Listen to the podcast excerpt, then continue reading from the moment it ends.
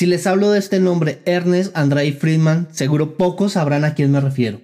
Pero si les digo Robert Capa, sin lugar a duda tendrán claro quién es él. Robert Capa es posiblemente el fotógrafo más famoso de la historia, gracias a la forma con la que planteó el fotoperiodismo de guerra, con cámaras pequeñas que le permitían llegar hasta donde nadie había llegado antes y jugándose la vida para conseguir imágenes que le darán la vuelta al mundo. Hoy vamos a contar su vida y esto lo haremos después de la intro.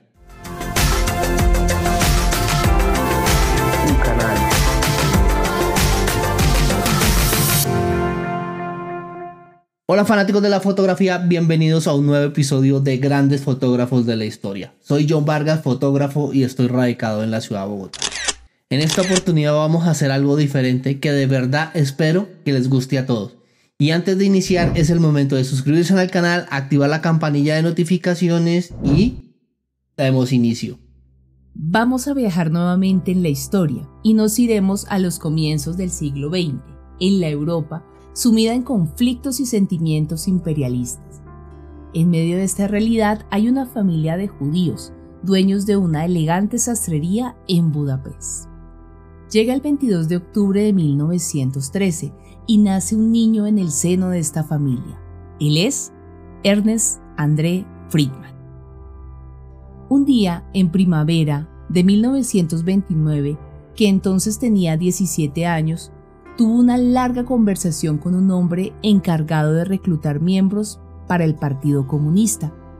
Aunque no quiso afiliarse, la policía secreta le vio y le arrestó en el piso familiar en plena madrugada gracias a la intervención del jefe de policía, cuya esposa era buena clienta de la sastrería de sus padres, fue puesto en libertad con la condición de que abandonase Hungría en cuestión de semanas.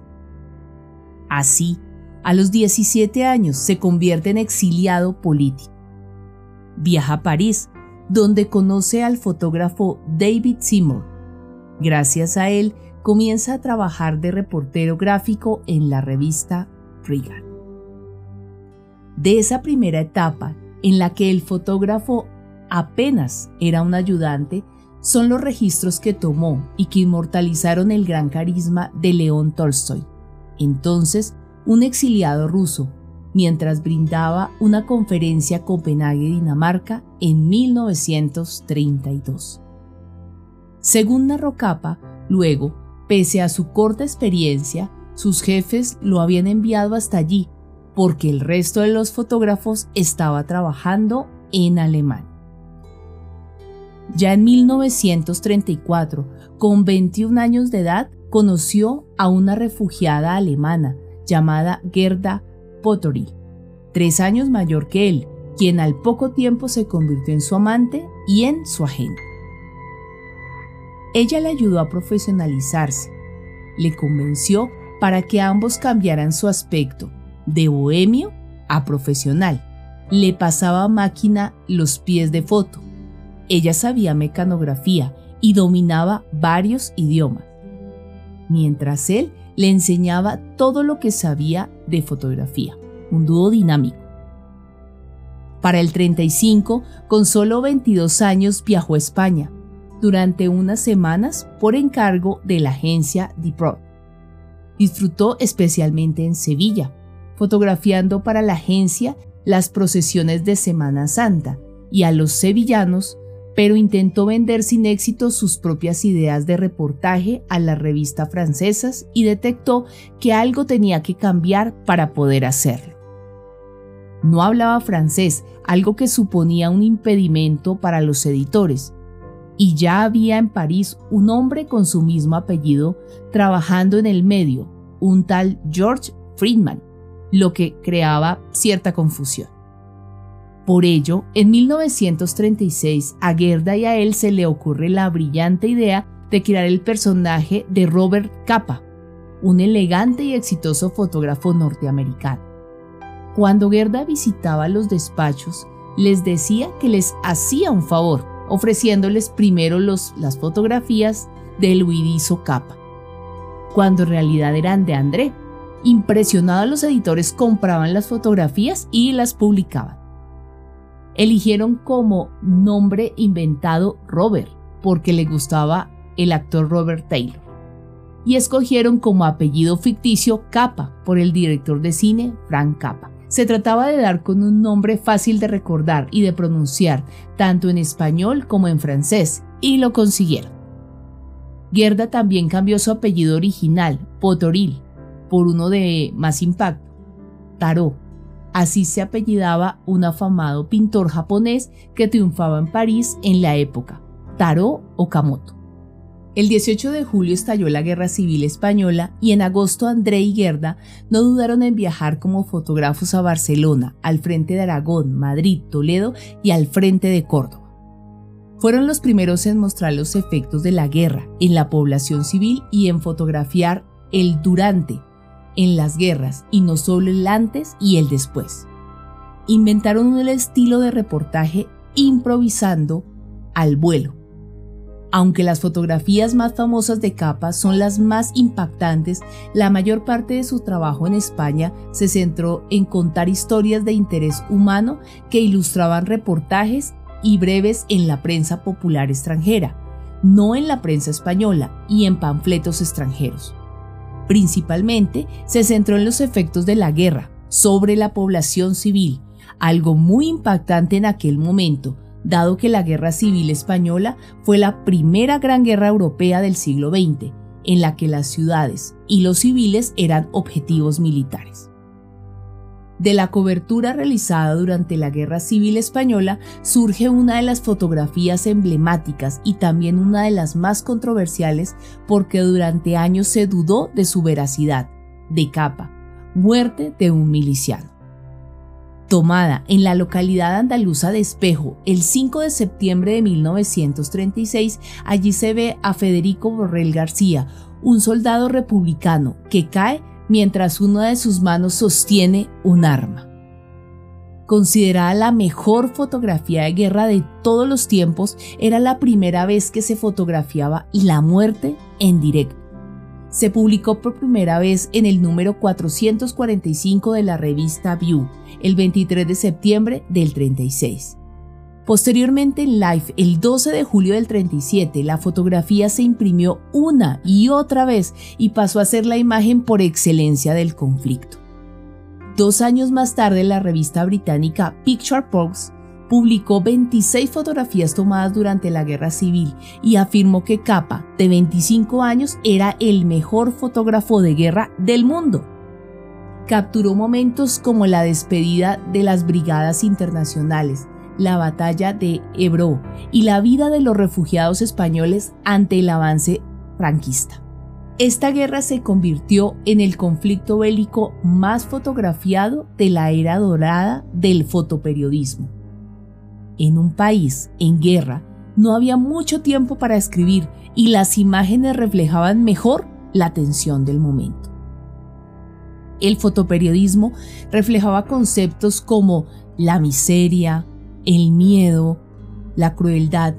Para Capa solo se podía captar esas emociones implicándose con la gente del lugar, tratando de comprender sus sentimientos. No me interesa hacer imágenes bonitas, ardo en deseos de contar una historia. Dijo, prefiero una imagen que sea imperfecta desde el punto de vista técnico a una mala imagen técnicamente perfecta. Durante la estadía de la pareja en España, Gerda Taro murió atropellada por un tanque durante una retirada republicana. Sin su compañera de aventura, Capa debió reponerse de inmediato y continuó trabajando en otros campos de batalla. Tras pasar largos periodos en la España en guerra, entre 1936 y 1939, decidió hacer un paréntesis en enero de 1938 para pasar unos siete meses en China para un proyecto cinematográfico sobre la resistencia china a la invasión japonesa. Una vez allí, también hizo fotografías para la prensa occidental. Llegó en octubre de 1938 a España para acompañar a las brigadas internacionales en las que serían las últimas batallas de la guerra. Después de la guerra civil, Capa estableció su residencia en Nueva York pero pronto se tuvo que marchar para cubrir otra guerra. En 1941 fue enviado a Gran Bretaña para fotografiar la Segunda Guerra Mundial. Durante esta, estuvo presente en los principales escenarios bélicos de Europa. Así, desde 1941 y hasta 1945 viaja por Italia, por Londres y norte de África. Del desembarco aliado en Normandía el 6 de junio de 1944, el famoso Día D, son clásicas sus fotografías, tomadas junto a los soldados que desembarcaban en la propia playa denominada Omaha, en la terminología de la operación. De las 134 fotos que tomó del desembarco, solo 11 sobrevivieron al revelado, que se conocieron como las Magníficas 11. Él fue el único fotógrafo en la primera ola del desembarco la que recibiría todo el fuego enemigo y tendrían más bajas. Capa regresó a la playa de Omaha el 8 de junio y por la tarde estuvo en Brayard, Permaneció con las tropas estadounidenses durante la campaña de Normandía y tras una breve estancia en Londres regresó para documentar el avance hacia París y la posterior liberación de la capital francesa el 25 de agosto de 1944. En marzo de 1945 se lanzó en paracaídas con el ejército estadounidense. Les acompañó hasta Litzmann, Nuremberg y por último a una Berlín destruida que en nada se parecía a la que él había visto anteriormente. Tras cubrir la liberación de Alemania y conocer a la actriz Ingrid Bergman, por quien mantuvo un noviazgo de dos años, uno de ellos en Hollywood, se nacionalizó estadounidense. En 1947 funda la agencia Magnum con Cartier-Bresson, David Seymour Shim, George Roger y William Vandenberg, una agencia que funciona como una cooperativa. En 1954 recibió un encargo de la revista Life para cubrir la Primera Guerra de Indonesia. Se trataba de un encargo de sustitución que aceptó sin ganas pero que tenía que fotografiar porque necesitaba el dinero para cubrir unos costos médicos que tenía que sufragar en ese momento en una expedición con el ejército francés el 25 de mayo de 1954, pisó una mina antipersona y falleció. Tenía 41 años. Se había unido a un convoy francés que tenía la misión de destruir dos fuertes en el delta del río Rojo. En un momento en el que el convoy se tuvo que detener en el camino, Capa siguió andando y solo se paró para fotografiar a un pelotón francés que avanzaba entre la hierba. Entonces el pelotón escuchó una explosión. Había pisado inadvertidamente una mina que le voló la pierna y le produjo una grave herida en el pecho. Fue llevado en una ambulancia, pero murió camino al hospital, siendo el primer corresponsal estadounidense muerto en esta guerra. Esta fue la biografía de uno de los grandes de la fotografía narrada por Pilar Rodríguez. Espero que les haya gustado y quiero que ahora me dejen en la cajita de comentarios qué otros fotógrafos o fotógrafas les gustaría de que habláramos. Esto es muy importante para crecer en la fotografía. Conocer las raíces y la obra de los grandes nos permiten conocer cosas para así crear nuestro propio estilo.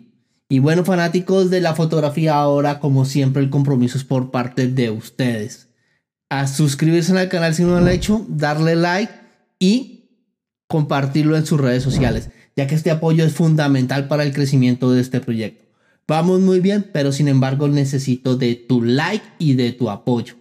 Y nos vemos en una próxima oportunidad. Hasta luego.